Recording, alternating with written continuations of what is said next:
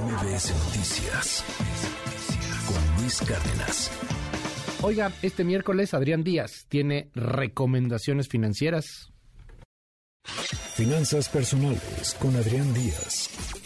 Amigos de MBS Noticias, mi querido Luis Cárdenas, este 5 de octubre se conmemora el Día Mundial de la Educación Financiera, una fecha que nos invita a la reflexión para hacer énfasis sobre la urgencia que tenemos los mexicanos para reforzar nuestros conocimientos en esta materia. Pero déjenme les explico con estos datos obtenidos de la Encuesta Nacional de Educación Financiera 2022, la que elabora el INEGI. De entre la población de 18 a 70 años, el 82.4% no hace pagos domiciliados ni utiliza una aplicación bancaria para administrar su dinero. Otro dato desalentador es que el 77.5% de los mexicanos no hacen un presupuesto o llevan algún registro de sus gastos. Las consecuencias de esto pueden ser fatales para la economía de los mexicanos y de nuestro país. ¿Por qué? Porque el 60.8% de la población prefiere gastar dinero que ahorrar para el futuro.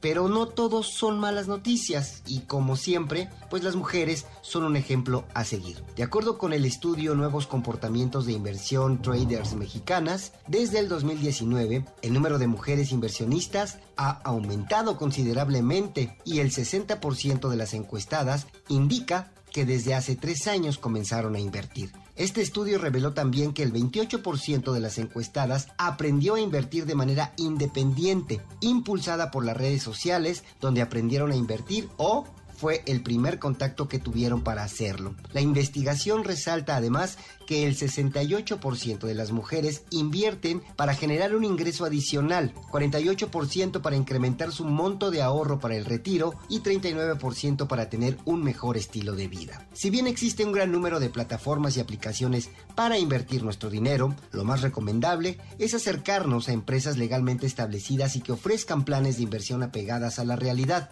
Antes de darle el sí una plataforma de inversión, investiguen en qué país tienen su sede principal de operación. Esto lo digo porque una buena cantidad de estas plataformas operan desde otro país, incluso desde otro continente. No olviden preguntar si la plataforma de trading cuenta con el permiso de la Comisión Nacional Bancaria y de Valores para operar en México. Y finalmente, cuando se encuentren con plataformas de trading que les ofrezcan grandes ganancias en poco tiempo, simple y sencillamente retírense. Recuerden que para invertir no hay fórmulas mágicas. Hay que capacitarse, aprender y luego poner a trabajar nuestro dinero. Soy Adrián Díaz, experto en finanzas personales. Me encuentran en Facebook, en Twitter, en Instagram, en TikTok y en YouTube como Finanzas Personales a la Carta o arroba FP a la Carta. Mi querido Luis, amigos de MBS Noticias, nos escuchamos la próxima semana con más consejos de finanzas personales. Hasta entonces.